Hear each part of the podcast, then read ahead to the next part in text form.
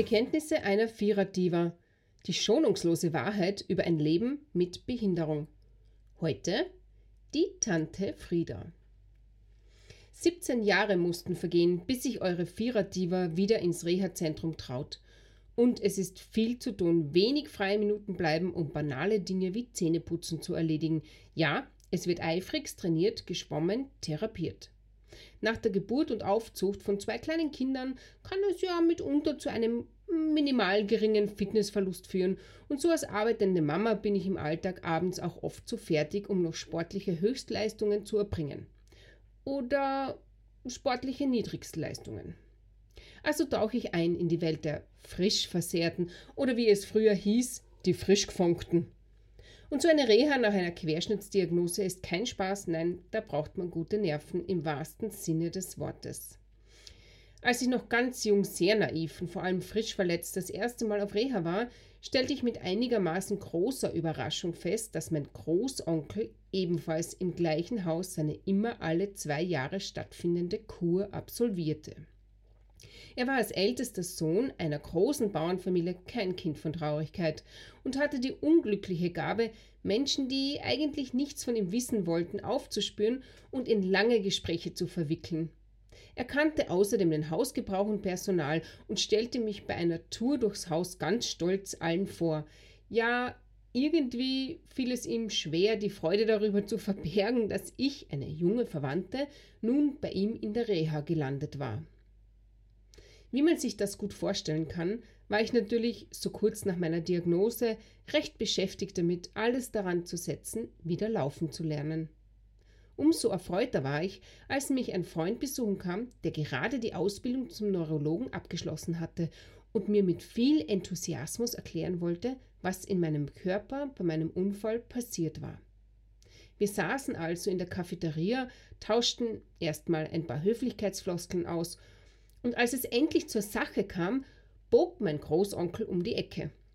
Er setzte sich ungefragt zu uns, bestellte einen Kaffee, unterbrach uns mitten im Gespräch und erzählte von seiner Frau, der Frieda. Mein Freund und ich tauschten vielsagende Blicke aus. Ich nahm meinen Mut zusammen und versuchte es mit Du, Onkel, mein äh, Freund, der Wolfi, der ist Arzt. Wir wollten eigentlich gerade Du weißt schon, über meinen Unfall und über meine Diagnose sprechen. Aber mehr hatte ich echt nicht gebraucht. Ein Arzt? Meine Güte, da muss ich gleich erzählen, wie es meiner Frau, der Frieda, geht. Die hat jetzt einen Schmarrn beieinander. Die Knie sind ja ihr Problem. Und bei den Handgelenken. Ach, sie sollte halt nicht stricken, aber schaut's her. Er hob ein Bein und deutete auf die hässlichsten, grausigsten, lavendelfarbenen Wollsocken, die ich jemals gesehen habe. Das sind Kunstwerke. Ihre Socken sind Kunstwerke, sag ich euch. Ich kann's ihr einfach nicht verbieten. Er schüttelte theatralisch den Kopf und fuhr fort, die Leiden seiner Frau Frieda zu schildern.